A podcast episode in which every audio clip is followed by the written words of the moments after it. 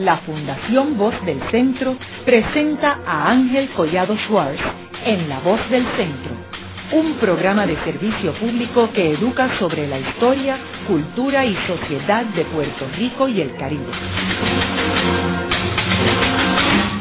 Saludos a todos. El programa de hoy está titulado La presencia árabe en la cultura puertorriqueña. Y hoy tenemos como nuestra invitada a la doctora Luce López Baral, quien es profesora de literatura española y comparada en el recinto de Río Piedras de la Universidad de Puerto Rico.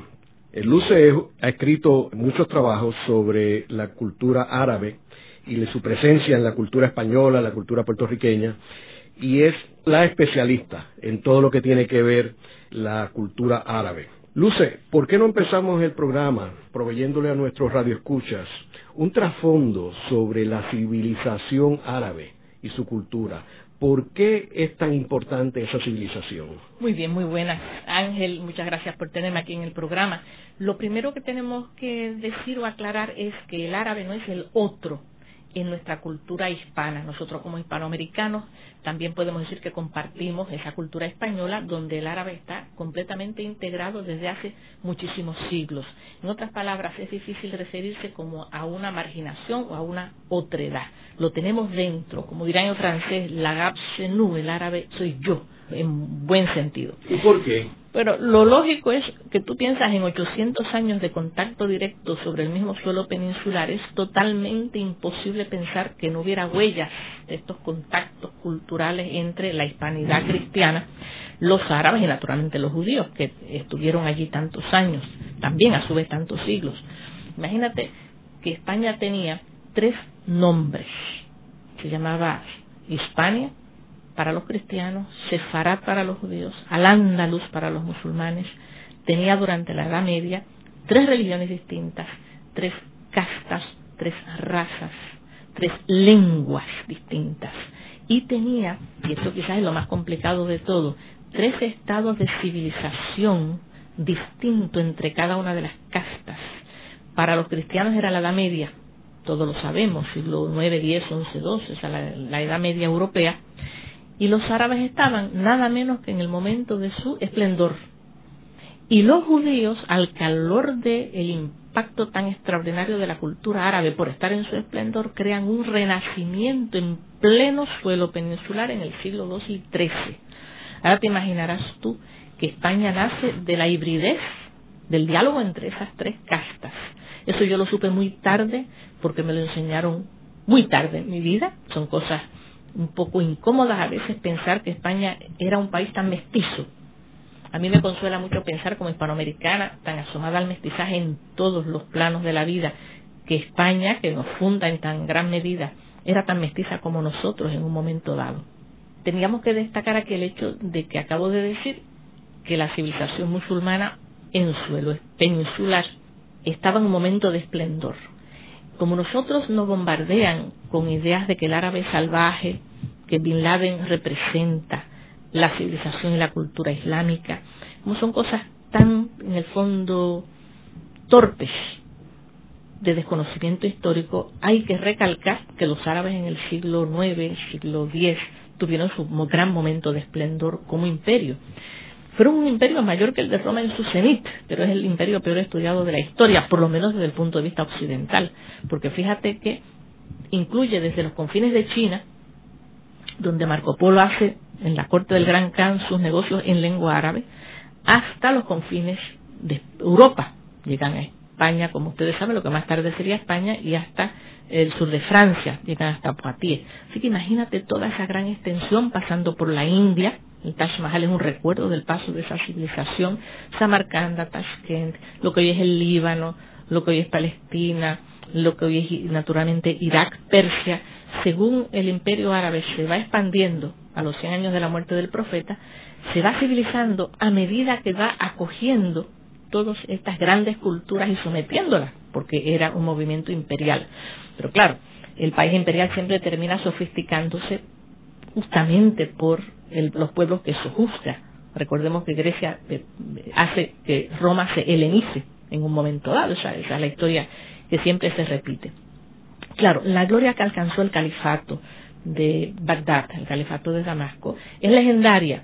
Nosotros solemos tener una idea de este esplendor a través de un libro que los árabes consideran muy vulgar y muy poco importante, que es Las Mil y Una Noches, que nos hablan de una capital, Bagdad, de ensueño.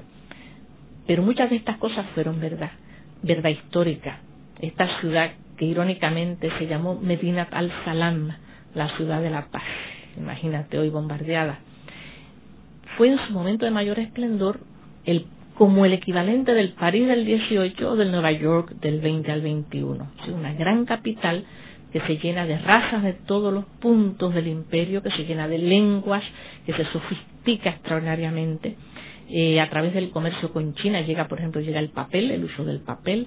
A través de la India llega el concepto de los números, que llamamos arábigos, ellos los llaman hindúes, con los cuales empezó el cómputo matemático alto, el Imagínate, si en el cero no podíamos computar alta matemática, cero, cifra, eh, todo esto del intercambio árabe con la India. Eh, se operaba cataratas con espinas de pescado enormemente exitosas, no solo en Bagdad, sino en el califato de Córdoba. Empiezan las traducciones de los grandes clásicos de Grecia y de Roma en Bagdad, porque los califas, por generaciones y generaciones... explica lo que es califa. El, califa sería el equivalente de la persona con mayor poder político. Eh, el califa de Bagdad, en el siglo IX, X, XI, XII, por ahí, equivalía a Carlomagno, que era la cabeza política europea. Califa es un puesto político religioso, las dos cosas a la vez. Los califas como Al-Ma'mun, Al-Rashid, los más importantes del momento de esplendor en Bagdad, pues ayudaban personalmente a traducir los clásicos como Platón, como Aristóteles, como Galeno. Muchos de estos textos se conservan para la humanidad por las traducciones árabes, el original griego se pierde. En una época, Ángel, donde Carlomagno se esforzaba por firmar su nombre, que apenas lo sabía hacer. Eso ya te da una idea del desfase del estado de cada una de estas civilizaciones. Claro, estos omeyas de Damasco, más tarde eh, de, de, Bagdad, van a ser quienes tengan eh, el control sobre la, las expediciones que van a sojuzgar la península ibérica, llena de visigodos romanizados, siglo, eh, siglo VIII, 711, irrumpen allí.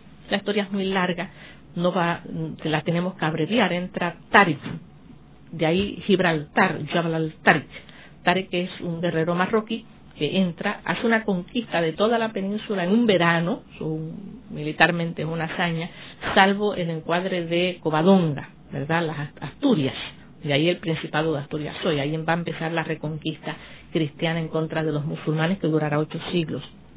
Lo importante es que la administración de la península ibérica musulmana se lleva a cabo por políticos en un momento de gran esplendor. Y esto hace que el Islam español, lo que podemos llamar ya los hispanoárabes, creen a su vez un momento de esplendor cultural, pero de primerísimo orden. Ellos fundan un califato en Córdoba, los omeyas. Tú te imaginarás que fundar un califato en una provincia como era Al-Ándalus, con una gran importancia política, estratégica y religiosa, era competir con la metrópolis. Es como si en San Juan fundásemos un Washington, pero en plan Nueva York, pero con poderes políticos. Son cosas inauditas lo que sucede en, en el siglo XI en Córdoba. Esto es importante destacarlo, sobre todo para disipar esa noción que tenemos nosotros tan bárbara de lo que es la cultura musulmana y de lo que fue. Eh, Córdoba se constituye como uno de los grandes centros del saber. Recomienzan las traducciones de los clásicos allí en la capital. En la, mezquita de Córdoba era una medersa, es decir, era una universidad también, donde venían sabios de todas partes del mundo, sobre todo del este, de Bagdad, de Persia, de todos estos lugares. Se traducen los manuscritos. Se llegó a poseer 40.000 volúmenes esa biblioteca, imagínate. Eh, Córdoba tenía cerca de 70 mezquitas, era una ciudad empedrada. Cuando un visitante a París en esa misma época se hundía de lodo hasta las rodillas en días de lluvia, y cuando el alumbrado público faltaba, Londres lo adquirió muchos siglos más tarde. Era una ciudad esplendorosa. las traducciones, la literatura, eh, la medicina, la astronomía, todas las ramas del saber se comienzan a proteger. Para darte una sola idea de este esplendor en el, ya, en, suelo español y para que veamos con qué los cristianos españoles tuvieron que lidiar en esa época, quizás un botón de muestra nada más.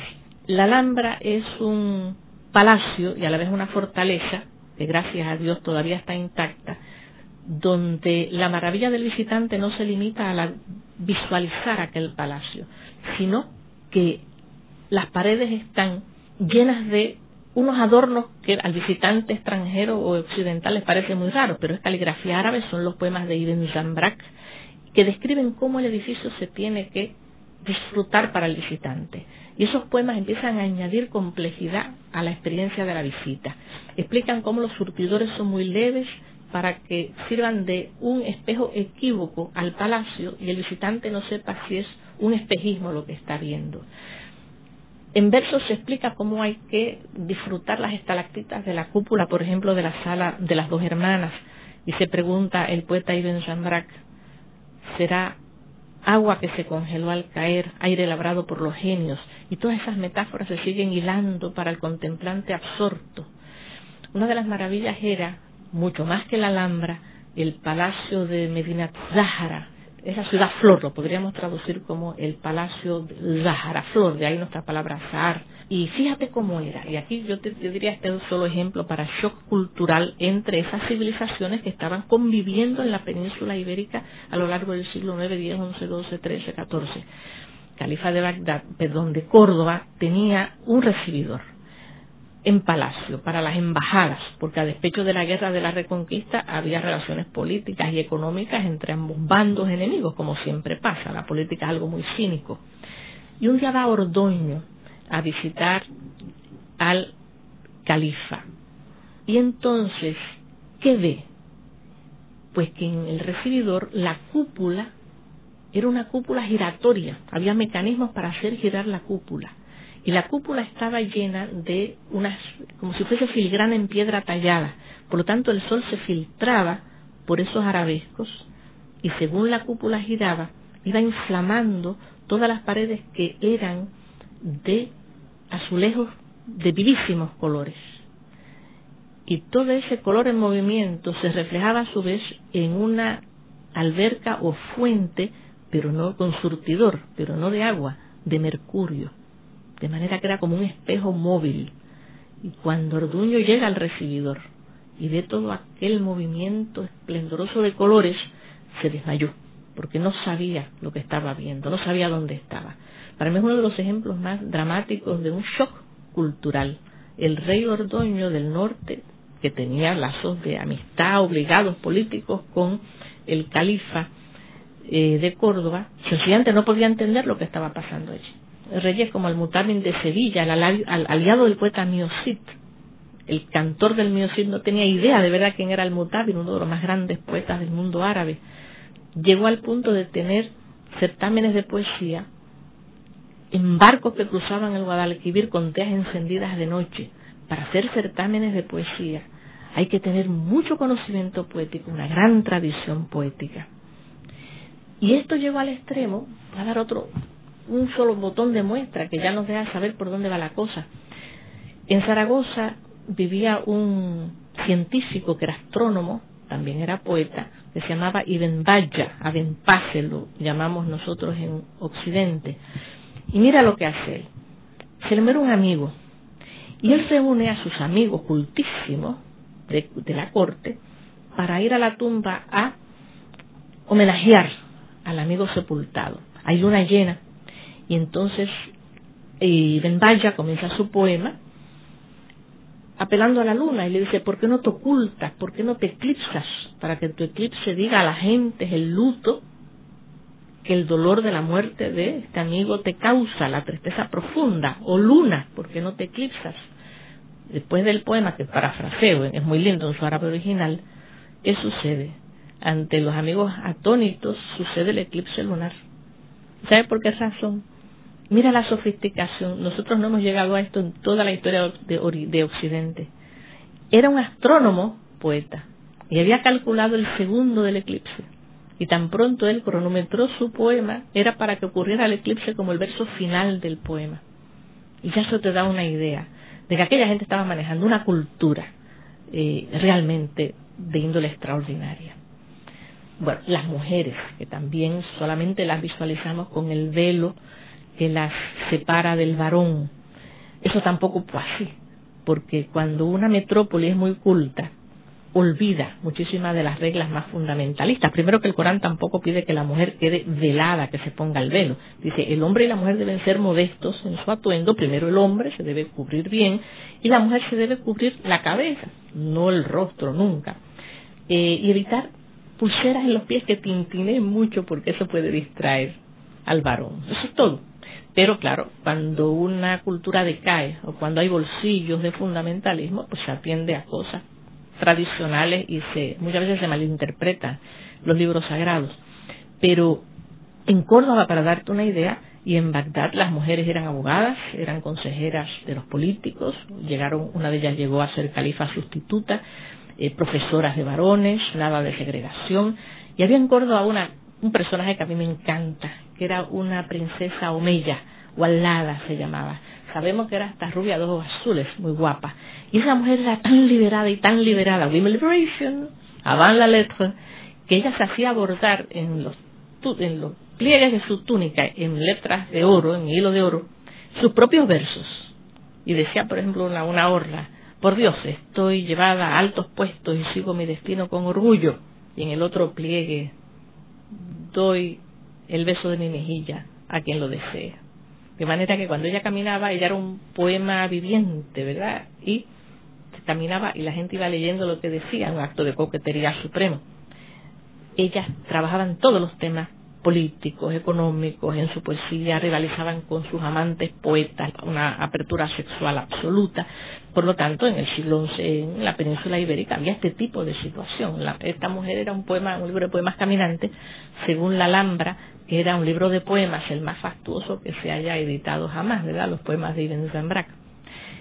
Claro, todo esto va a terminar después de varios siglos. Ahora, Luce, ¿en qué año es que llegan los eh, árabes y los musulmanes a, la península ibérica? Llegan exactamente en el 711. ¿Y hasta qué año están allí? Están oficialmente hasta el 1609, porque la, pasa una cosa muy sencilla desde el punto de vista histórico y económico. La Edad Media española era tolerante por necesidad histórica. Los musulmanes y los cristianos tenían tierras al norte y al sur, por lo tanto un poderío bélico enorme. Y los judíos llevaban la banca, no se podían expulsar. Y por eso incluso los judíos mezclaron con los cristianos todo el tiempo, se casaron, de ahí que se supone que casi toda la nobleza española sea de sangre judía como el rey católico, que era judío por parte de su madre. Con todo y que Isabel la Católica era la madrina de la Inquisición, imagínate, pero así, así de complicada era España.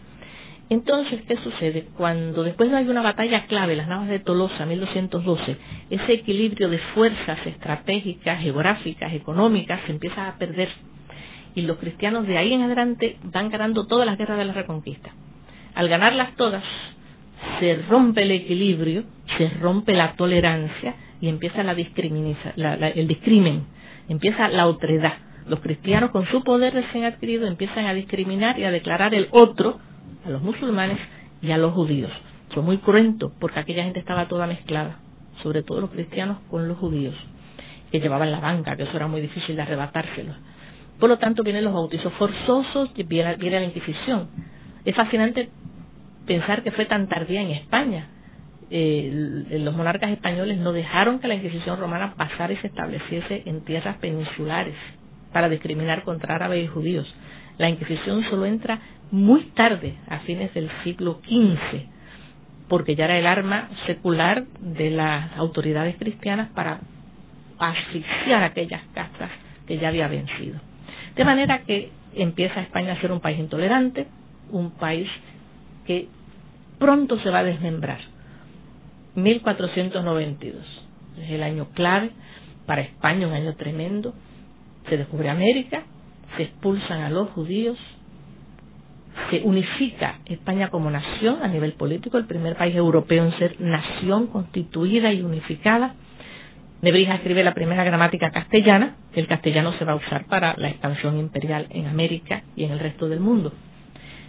Dicen que cuando Colón parte para la gran empresa de su búsqueda de las Indias, mientras zarpaba por el puerto de Palos, los judíos iban en las barcas al exilio, ululando, gritando y llorando porque dejaban Sefarat y Colón parte paralelamente con ellos. Luego de una breve pausa, regresamos con Ángel Collado Schwartz en La Voz del Centro.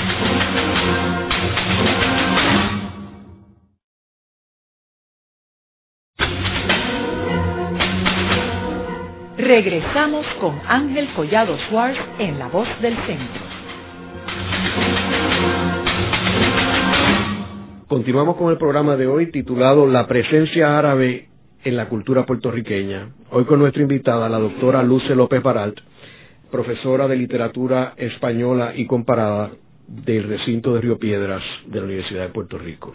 Luce, en el segmento anterior estábamos hablando de la civilización islámica, musulmán, árabe en los siglos 8, 9, 10, 11, 12, hasta el 15 más o menos, la 14. Y tú mencionaste de cómo esta civilización era muy superior a lo que se conoce como la civilización occidental y el poder que tuvieron político, cultural, económico. ¿Cuándo es que empieza a decaer esta civilización y por qué? Bueno, las razones históricas son tan y tan y tan y tan complicadas que no te las voy a poder contestar, son motivo de polémicas al día de hoy en el mundo árabe. Primero, en el caso de España, una vez los someten a los bautizos forzosos y los constituyen en minorías proscritas, los expulsan, por lo tanto ahí se acaba, naturalmente, por edictos continuos de la corona, se acaba esa cultura, es una cultura acabada políticamente. Y van al exilio, pero ya en plan de personas incluso muy aculturadas, ya con la cultura europea, así que van híbridos y se hacen parte del país al cual llegan. Se, ¿verdad? Eh, llegan a Turquía o llegan a Marruecos, a Argel, a Túnez, etcétera. Ahora, eh, los árabes, los musulmanes no decaen así nada más porque el poder pasa al turco el turco se convierte entonces en un poder imperial y ya tú sabes la injerencia que tuvo pues, todo el norte de África, por ejemplo, fueron regencias turcas y luego viene la gran guerra donde participa Cervantes, Lepanto, ahí se jugó la cristiandad y el islam, se jugaron la historia. Por eso Cervantes se enorgullece tanto de que fue manco en la mayor batalla que dieron los siglos ni verán nunca, que era donde se litigaba si el turco podía seguir invadiendo Europa había tomado Polonia, había llegado al Danubio, había tomado Constantinopla, como se sabe, que pasa a ser Estambul, y podía entonces, si ganaba esta guerra, constituirse ya en el hecho de que pudiera haber mezquitas en el resto de Europa. Así que fue una batalla de, una importancia histórica enorme ahí, pero se detienen, ¿verdad? Europa sale triunfante. Eh, de manera que tenemos que sumar a todo esto el hecho del paso de los siglos. Nosotros tenemos como puertorriqueños pocos siglos de existencia. Estados Unidos tiene muy pocos siglos de existencia como nación, menos que nosotros en Hispanoamérica incluso. Cuatro, cinco, seis siglos máximo. Imagínate diez siglos, doce siglos. ¿Qué puede pasar en una cultura constituida en todos esos siglos? Dependiendo de los avatares y circunstancias históricas, pueden surgir las fuerzas más hermosas, más elevadas de esa cultura o las más torpes y oscurantistas que es lo que muchas veces sucede. Recuerda que luego los musulmanes van a atravesar periodos de colonialismo europeo a su vez. Ellos colonizaron, y luego les toca el, el turno de ser colonizados a ellos. Las potencias como Francia, como Inglaterra, siglo XVIII, siglo XIX, sojugan todos esos países y ya empieza la debilitación de la cultura y del sentido de identidad de todo esto. Yo recuerdo que una amiga mía de Bagdad me contaba que ella en la escuela, si hablaba árabe, la castigaban. Y mis amigos en Egipto, o los grandes novelistas egipcios, muchas veces lo que escriben es en inglés. Tal es la fuerza de todo ese proceso imperial que además les quitó incluso su sentido de identidad y su sentido de valía, su estima propia.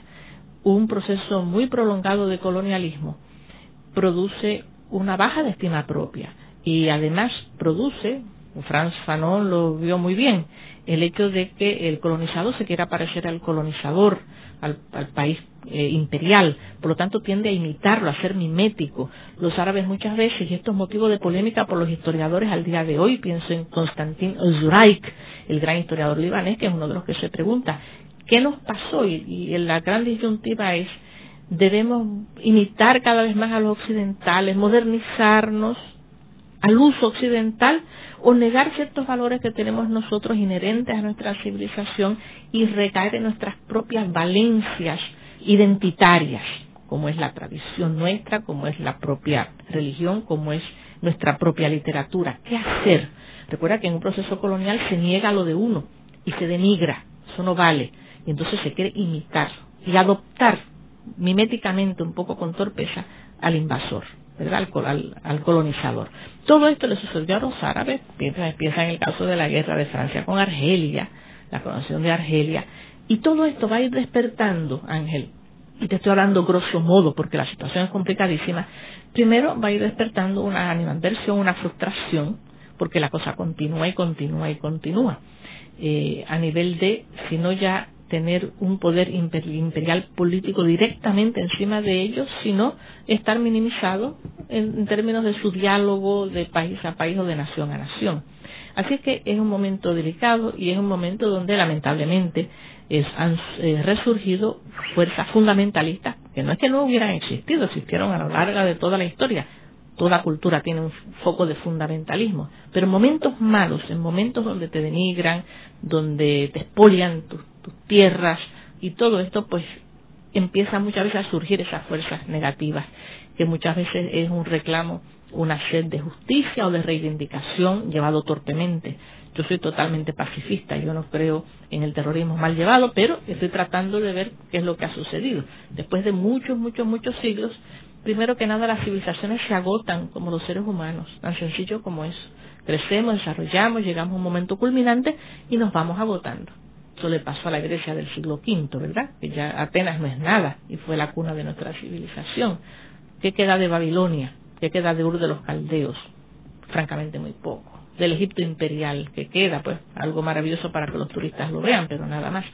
Y tenemos que ser muy humildes, porque el que enseña historia, como dice Santa Llana, el que olvida la historia está obligado a repetirla y yo creo que debemos aprender mucho del pasado. Son turnos, cada civilización tiene su turno, nos llegará a nosotros de caer también, por ley histórica, ¿verdad? Por, por la experiencia que hemos tenido. De manera que el debate de por qué la decadencia, por qué las guerras internas, por qué estas facciones son las que han tomado más la batuta, tiene mucho que ver con todas estas situaciones que te digo. Claro, hay cosas como el problema palestino, el problema de las invasiones continuas, el problema del petróleo, que ha traído una serie de dificultades muy grandes. Y recuerda muchas veces que eh, Estados Unidos, como suele suceder, se aprovechó de las fuerzas fundamentalistas y las apoyó. Bin Laden era su aliado cuando convenía en contra de Rusia. Y Saddam Hussein era el aliado de Bush cuando convenía en contra de Persia.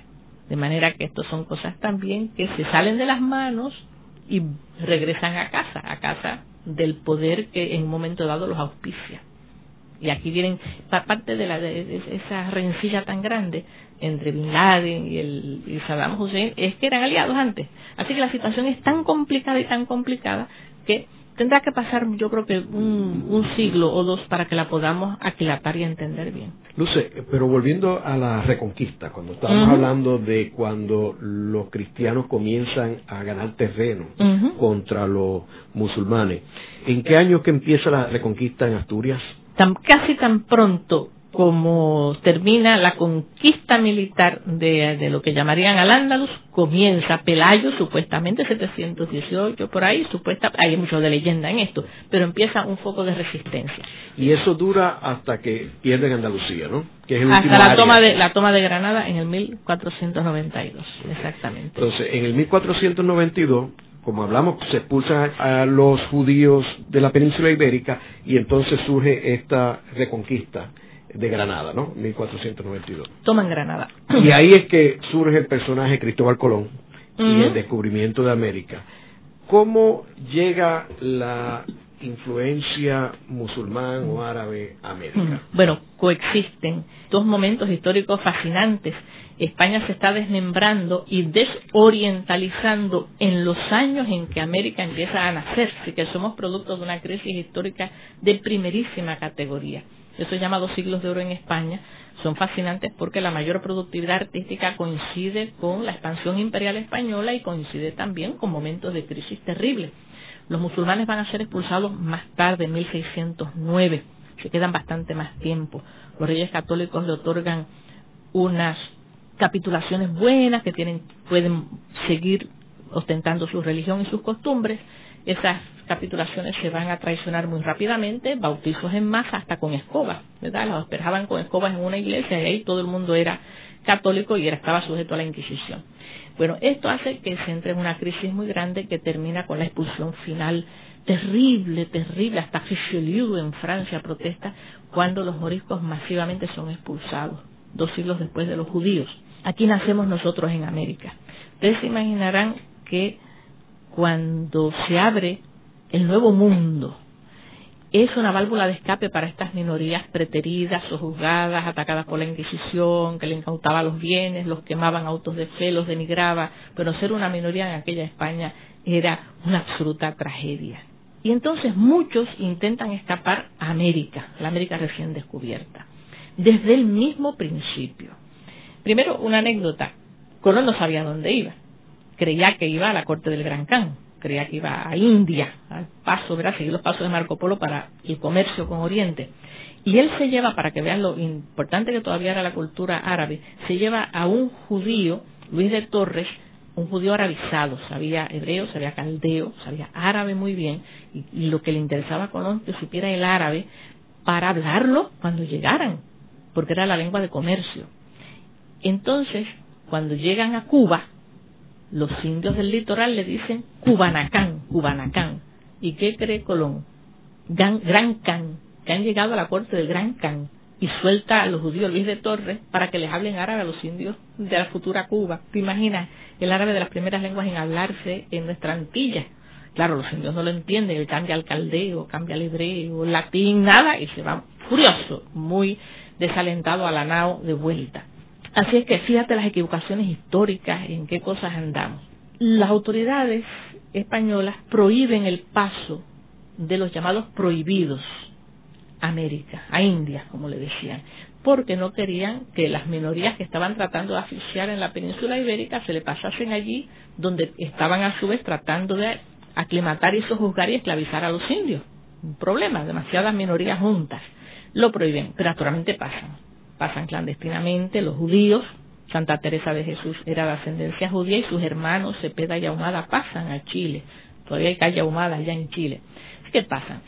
Se sospecha que Rodrigo de Triana, el primero que avista tierra, era un morisco encubierto. Se sabe que Almagro llevó 200 moriscos en su campamento en Perú. Esas son cosas que están totalmente constatadas, pero era a base de la secretividad de que ellos no podían pasar. Todo esto se burla porque para pasar a América tenías que mostrar un escudo de limpieza de sangre. Esos escudos de limpieza de sangre implicaban que no tuvieses tú antecedentes judíos ni musulmanes en cuatro, cinco, seis, ocho generaciones. No podías pasar a América, no podías tener un puesto en el gobierno, no podías tomar religión, no podías ir a una orden religiosa. Todo eso se burla. El padre de las casas era descendiente de judíos conversos. De manera que se crea un mercado de falsos escudos, se crea un mundo un poquito fluido y difícil y logran muchísimos de ellos pasar a América.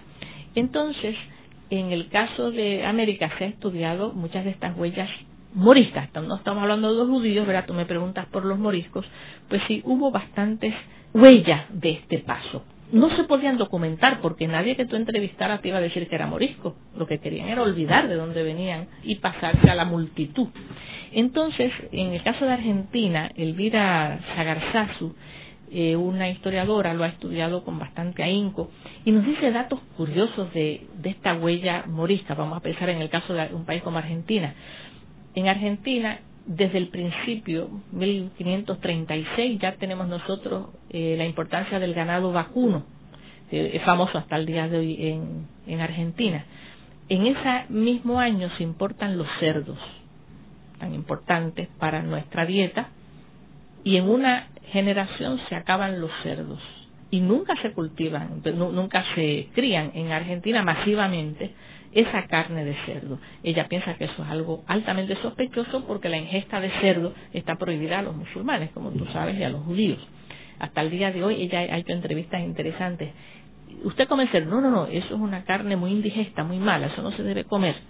Hasta, hasta aquí en Puerto Rico, que comemos tanto lechón asado, he oído yo, el cerdo en mi casa no se come, como algo, ¿verdad?, llevado a orgullo. Y si se come muy seco, muy seco, que es la manera de desangrar el animal para los judíos y para los musulmanes. Bueno, Sarmiento se hace, eh, el Martín Fierro se ha asociado a la figura del árabe berber. Hay muchos estudios en Argentina sobre esta, esta impronta. Postres, son postres moriscos, la, eh, por ejemplo, los alfajores, el manjar blanco, que los tenemos aquí también, son todos postres moriscos. Pero la cuestión es que en México la arquitectura ha tenido un impacto muy importante musulmán desde principios mismos de la conquista de México. La cría de la seda, se quisieron importar moriscos oficialmente, que eran los que trabajaban la seda para trabajar en México. Pero los estos que pasaron de los llamados prohibidos. Y vamos entonces a nuestro país. Claro que pasaron también. Primero, vamos a lo obvio. Antes de, darte un caso muy específico de un morisco que yo he podido eh, corroborar históricamente. Nosotros, al tener sangre española, al ser un país hispanoamericano, en todas formas somos descendientes de toda esta mezcla que ya hubo cultural. Así que las huellas islámicas o moriscas aquí son evidentes nada más que por nosotros ser hispanoamericanos. La lengua española, 30% es de origen árabe, el, vocabulario nuestro. Piensa que cuando decimos cosas como ojalá, estamos diciendo inshallah, que era Alá, cuando decimos alboroto, alburut, cuando decimos algarabía, estamos diciendo algarabía, cuando decimos el color azul, palabra árabe, cuando decimos almohada, cuando decimos salsa, salsa es árabe, cuando decimos cafre, palabra árabe también, de al-kafirin, lo que es herético, lo que es raro, lo que se sale de la norma, pero todas estas cosas. Eh, nuestra lengua está muy, muy, muy influida en ese sentido. Imagínate que los, muchos españoles no saben que su palabra clásica, la palabra por excelencia española, cuál sería, la que ponen en todos los afiches turísticos, la que determina la identidad última de un español es olé, wallah, viene del árabe, wallah, quiera, es, es una interjección de por Alá, por Dios, de entusiasmo. Cuando una cantante va a una obra, a, a cantar en un teatro, por ejemplo, los árabes gritan, wallah, wallah, wallah, wallah, wallah, igualito que el ole de los toreros, que lo dicen ante un gesto valiente, una mujer hermosa, ¿verdad? Ante algo que los entusiasme. Incluso nuestro ay bendito, eh, alhamdulillah, casi una traducción. Si alguien va a tu casa en Puerto Rico, que uno le dice, esta casa es tu casa. Al Beit, Beitak. Esta casa, tu casa. La hospitalidad célebre árabe. Las supersticiones, como besamos el pan antes de botarlo al zafacón. eso es árabe y las maldiciones, eh, un sentido religioso de decir, pues estaba de Dios que iba a pasar, esto estaba escrito, el destino nuestro está escrito ya, el famoso maktub está escrito. Bueno, como, como estas eh, situaciones que te digo, y voy diciendo ejemplos muy, muy someros, tantas y tantas otras cosas de nuestra constitución hispánica, tenemos el árabe dentro, de ahí que alguien como Miguel de Cervantes le entrega la autoría de su libro un árabe, simplemente Berengeli, ficcionalmente. Yo siempre pienso qué cosa, hasta Cervantes nos está diciendo, en lo más hondo de mi alma, en mi fuero interior, lo que yo tengo metido es un árabe. Luego de la pausa, continuamos con Ángel Collado Schwartz en La Voz del Centro.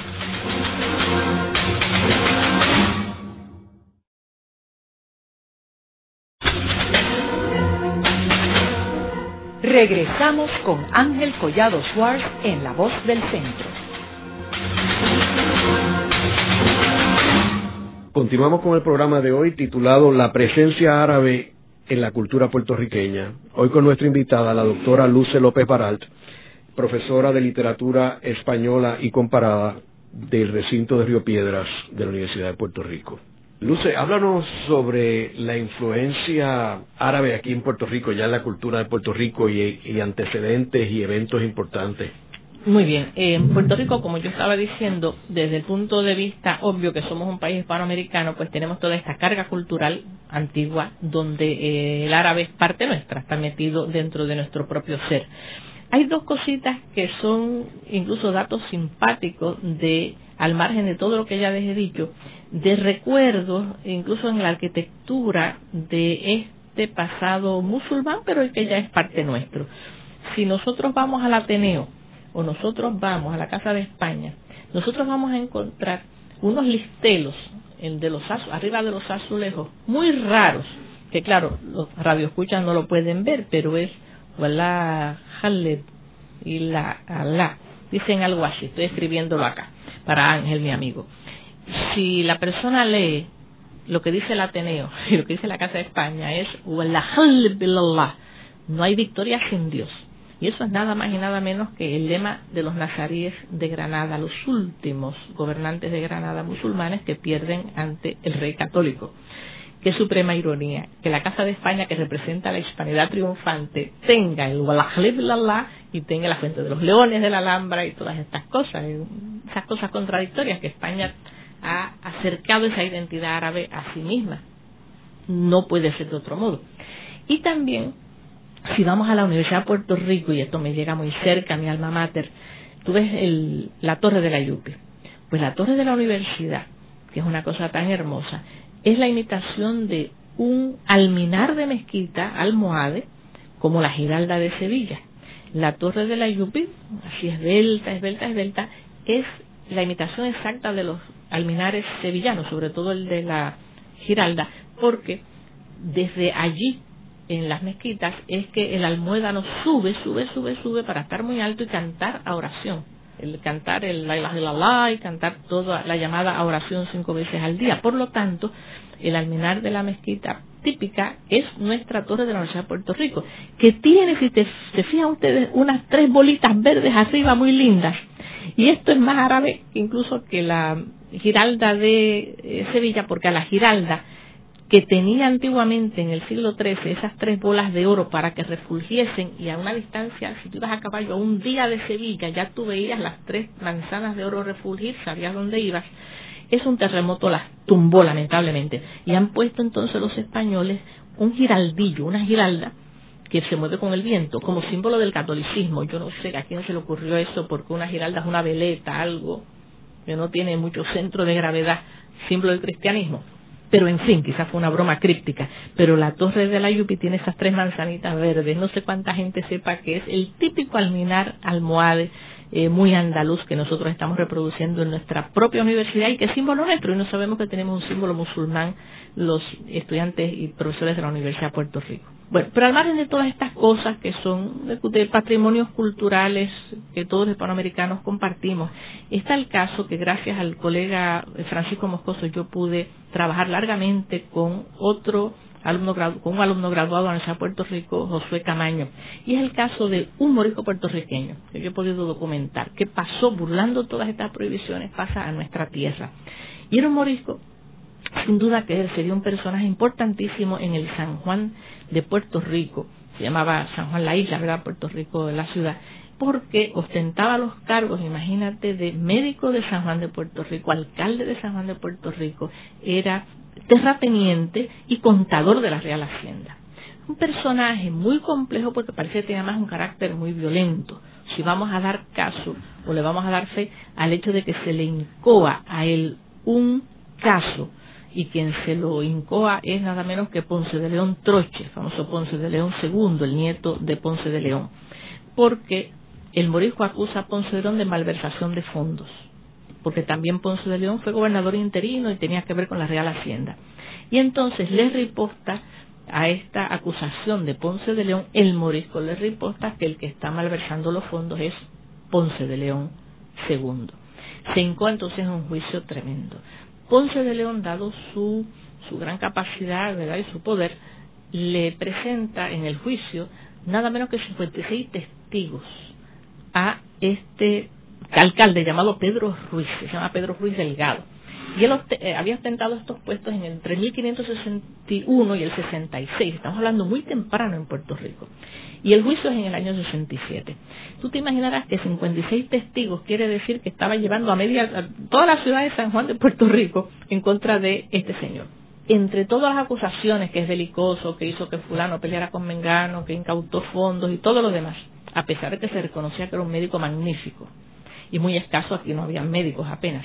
Ponce de León le dice, además, yo creo que él es uno de los prohibidos. Eso ya era, eso era una herida de muerte. Y los 56 testigos que trae van diciendo cosas espantosas. Creemos que es de los prohibidos, primero que nada porque pasó por las islas, pasó por La Palma. Pero ¿y por qué eso es tan malo? porque todos los inmigrantes a América, a las Indias, tenían que ir por la vía de Sevilla, el puerto de Sevilla, ahí le examinaban los estatutos de limpieza de sangre. Pero Canarias era un poco terra incógnita. Aquello no estuvo bajo la égida directa de la Inquisición porque incluso Felipe II, Felipe III eximieron a Canarias de los estatutos de limpieza de sangre y ahí muchísimos moriscos y judíos conversos fueron a parar. Tanto así que eran una población tan mezclada que Lanzarote llegó a ser toda de moriscos en un momento dado. Una vez eliminan los guanches, tú sabes que eso se elimina muy pronto. Entonces, bueno, la historia de Canarias a este nivel es fascinante, no nos da tiempo para entrar, pero sí era un puerto entonces completamente desorganizado. Y este morisco entró por Las Palmas, y yo lo vi embarcar en Las Palmas de Gran Canaria, eso era horroroso, porque quería decir que estaba evadiendo los estatutos de limpieza de sangre que se les iban a cotejar en Sevilla. Otro testigo, esto es como una novela, dice algo peor, no solo embarcó en La Palma, sino que si cotejan la tripulación que embarca en el barco, en la nave que él dijo en la cual entró, no van a encontrar su nombre.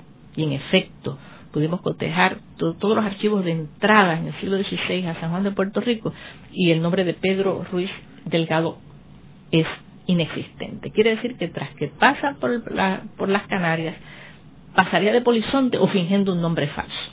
Todo era así muy laxo. Tú sabes que en Puerto Rico la Inquisición era débil. Alonso Manso, que tú fue el primer inquisidor de toda América, fue nuestro, ¿verdad? Fue nuestro eh, obispo. Se sabía que lo que él tenía para fines de procesar inquisitorialmente estos casos de los conversos que pasaban a la isla, él lo tenía en un arca con tres llaves ya viejito Alonso Manso, el tercer obispo de Puerto Rico, dice, vamos a ver cómo es esto. Y entonces lo que tenían unos legajos a los cuales no le hacía caso, de manera que aquí la Inquisición no pregó bien, algunos sanbenitos que se colgaron en la catedral, pero poca cosa. De manera que este morisco, evidentemente, pasa y lo empiezan a acusar de ser de los prohibidos, que tenía eh, evidentemente sangre conversa. Dice, este es morisco. Juan Ponce de León llega al momento en que le dice, él es de ascendencia morisca, de los prohibidos, porque además él nunca dice quiénes son sus padres. Dice que es de la región de Trujillo, de Extremadura, pero yo sé bien que él es de Mugacela. Tú no te imaginas el trabajo que me dio a mí saber por qué era tan malo ser de Mugacela. En Túnez un colega me dio la pista. Era de Magacela, porque Magacela y bien querencia en Extremadura eran los dos focos de moriscos, los dos pueblos de moriscos más recalcitrantes, moriscos en armas, moriscos que no se aculturaban, no se asimilaban y hacían revueltas continuamente. Así que ser de allí era ser el peor posible de todos los moriscos. De manera que al ser de allí, este hombre es acusado y llega el caso a tal punto de violencia que los obligan a los dos, a Ponce de León, Troche y al Mimorisco, a pasar a Sevilla, donde le siguen el juicio a los dos, con pago de costas de ellos, se arruinan los dos, es terrible, y ahí el archivo de Indias, lamentablemente, pierde el legajo. Yo estoy trabajando por el legajo eh, Justicia 1001 y no hemos encontrado lo que queda. Puede estar desplazado en el archivo de Indias, yo espero algún día conseguirlo para terminar la historia de Mimorisco y simplemente me hago cargo de esta persona tan incógnita, tan extraña, paseando por las calles de aquel San Juan de salada claridad, con ese tormento a cuestas. Y lo lindo que al cabo de tantos siglos los puertorriqueños rescatemos la memoria de este primer morisco puertorriqueño. Luego de una breve pausa, regresamos con Ángel Collado Schwartz en La Voz del Centro.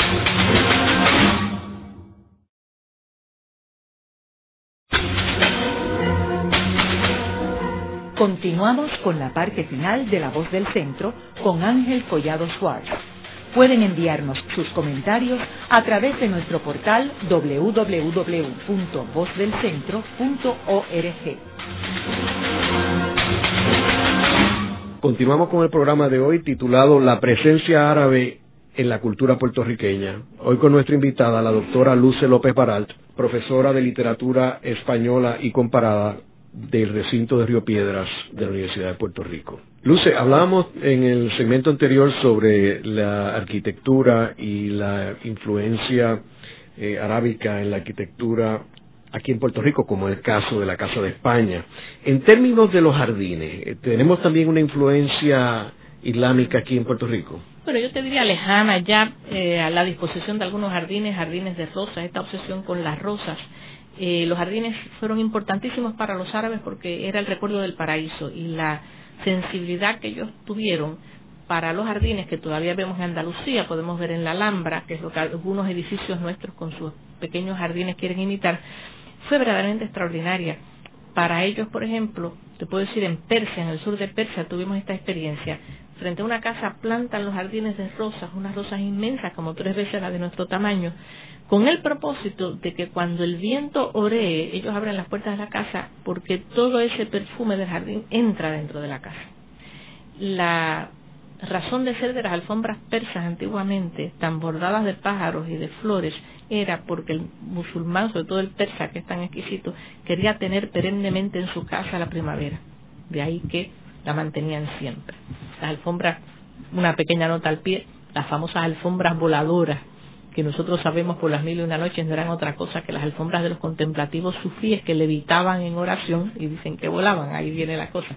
Pero eh, el jardín tenía una importancia verdaderamente excepcional hasta el punto que en invierno se trepaban en el techo de las casas para observar desde arriba cuán lindo era su propio jardín helado con la nieve. Y en términos de la comida y la música. Bueno, eh, de la comida nos queda igual que se ha estudiado en el resto de Hispanoamérica como Argentina y Chile, por ejemplo, los postres. Los postres son muy moriscos, nuestros alfajores, nuestro tembleque, nuestro manjar blanco, los pestiños, todo esto es muy andaluz, pero de clarísimo origen musulmán. En el caso nuestro, hemos heredado la parte más castellana, que es nuestra adhesión al cerdo, adoramos el cerdo, nosotros lo comemos, ¿verdad? Y la Navidad y todo esto. Y esto es un reflejo, por el contrario, del triunfo de eh, los cristianos viejos. Tú sabes que cuando los viajeros en el siglo XVI caminaban por toda España, tenían que llevar, como si fuera un pasaporte, una pata de jamón en la mochila para demostrar que ellos eran cristianos viejos y que ingerían cerdo porque si tú tenías ciertas inapetencias culinarias, ya era signo de que podías ser descendiente de conversos judíos o conversos árabes. ¿Y la música? Ay, la música está tan litigada, pero sí se sabe que el fandango, si escuchas el fandango, el cante hondo y escuchas la música árabe, es incuestionable que esos tejos, esos ayes, esa música lánguida tan nostálgica, tiene sin duda una impronta árabe clarísima. Yo creo que ahí no cabe duda, se ha estudiado mucho y se conserva mucho también la música andalusí. Incluso la música muy antigua árabe eh, ha influido en la poesía eh, provenzal, lo del trobar, de los trovadores, literalmente trobar eh, quería decir para tocar instrumentos, cantar. Así que esa es una influencia bastante fácil de percibir. Ya para el caso de nosotros, tenemos que pensar nada más que se ha sugerido, yo no puedo decir una cosa u otra, que nuestro Lelolai eh, de alguna manera imita las llamadas Leilas y el Allah de, que evoca cantos árabes, pero eso ya es más difícil de precisar. ¿Y hay apellidos o nombres aquí en Puerto Rico árabes? Sí, nos quedan árabes y hebreos, por ejemplo, apellidos como Venegas, que es muy usual en Puerto Rico, ese es un apellido ilustrísimo. Van Egas, los hijos de Egas, eso es un apellido granadino de primera estirpe. Otros como Ben Nazar, por ejemplo, que puede ser judío, puede ser musulmán. Otros como Galib, que es el llamado, como nuestro poeta Hamid Galib, el apellido Halib, eh, es Haleb, que quiere decir victorioso. Pero lo que sucede es que muchos se los cambiaban. Por ejemplo, el apellido Frangie, libanés, aquí es Francisco, se cambió a Francisco para fines de que fuese más fácil de reconocer. Y hay que decir que lamentablemente en las pilas de bautizo forzoso de la España del siglo XV y XVI, los moriscos y los judíos eliminaron sus apellidos para siempre y optaron por unos apellidos muy cristianos, incluso cristianísimos. Por ejemplo, eh, obispo Pablo de Santa María, que se llamaba Halevi, un nombre judío, se lo cambió a Pablo de Santa María, más papista que el Papa, era Santa María, la Virgen y además Pablo, que era el converso. Así que muchos nombres nuestros que suenan demasiado católicos, por ejemplo, de la Cruz, Rosario, de Jesús, apellidos de santos, todos delatan en general alguna angustia en un bautisterio antiguo de la Inquisición española. Luce, ¿y cuál tú dirías la contribución o las contribuciones más importantes que ha hecho la cultura islámica o arábica a la nuestra? Bueno, a la cultura mundial son contribuciones extraordinarias que se reconocieron muy claramente en la Edad Media del Renacimiento. Filosofía, ahí tú tienes eh, Averroes, por ejemplo. En mística, tienes a Ibn Arabi de Murcia. En poesía, la poesía persa, islámica, claro, yo te diría que es una de las más bellas del mundo. Hay que aprender persa nada más que para poderla oír. Pienso en Rumi, pienso en Hafiz, pienso en tantos poetas que San Juan de la Cruz casi palidece al lado de ellos y es el único que te puedo reclamar que se podría parecer en algo. En medicina, ellos fueron los grandes maestros de la medicina porque trajeron por vía de Salerno las grandes traducciones de Avicena y de los grandes médicos piensa en el canon de Ibn Sina. Así es que ahí en medicina fueron ellos maestros. Ellos usaban anestésicos ya en el siglo XI. Ellos usaban tubos para alimentación artificial en el siglo XI. Operaban como te dije, exitosamente las cataratas con espinas de pescado. De manera que el adelanto médico era verdaderamente excepcional. ¿Y qué queda de la arquitectura árabe ahora? Bueno, otro de los grandes legados, además de estas ramas del saber que te he dicho, la filosofía, medicina, arte, ellos tenían vedada la pintura del rostro humano, porque era competir con el Alá, que es el creador, aunque lo hicieron, están las miniaturas persas, pero sobre todo los grandes edificios. Yo te diría que eh, la obra arquitectónica posiblemente que más hermosa a mí me ha parecido de toda la humanidad que me arrancó una exclamación cuando la vi por vez primera es el Taj Mahal. Yo creo que es el equivalente de la novena sinfonía de Beethoven en piedra. No hay cómo ponderar la poesía ante una obra así. Naturalmente es parte del legado musulmán en la India. Y naturalmente pensemos en la Alhambra, pensemos en todos estos edificios que muchos han desaparecido quedan en Samarcanda, quedan en Tashkent, quedan en el sur de España. La Bagdad del esplendor de las cuales yo estaba hablando fue arrasada por los mongoles ya en el siglo XIII, pero la Medersa más antigua era desde el siglo XVIII, por lo tanto Bagdad fue una ciudad moderna de hace mucho tiempo. Y yo pienso en estos espolios terribles, terribles, culturales. Los mongoles dicen que cogieron tantos manuscritos extraordinarios de Bagdad que el Tigris, se llenó de tinta, corría negro de tinta. Y ahora, lamentablemente, se repite la historia con el expolio de las grandes bibliotecas de Bagdad. Yo las conozco, trabajé en ellas, sé exactamente algunos de los manuscritos que se han perdido. El Tigris volvió a correr tinto en sangre simbólica, en tinta, lamentablemente, por no decir el expolio del Gran Museo de Bagdad, que también conocí muy de cerca y puedo reconocer los objetos que fueron saqueados allí para siempre. Pues claro, querer borrar del mapa una cultura siempre es una cosa trágica. En el programa de hoy hemos discutido la presencia árabe en la cultura puertorriqueña y hemos visto cómo la cultura y la civilización islámica ha sido y ha jugado un papel importante en la cultura española. No podemos aislar la cultura árabe de lo que es la cultura española, ya que estuvieron integradas por muchos años. Gracias, Luce. Muchas gracias Ángel, por la oportunidad de estar con ustedes. Esta ha sido una producción como servicio público de la Fundación Voz del Centro. Los invitamos a sintonizarnos la próxima semana a la misma hora. Y recuerden que pueden adquirir el libro Voces de la Cultura en su librería favorita o en nuestro portal.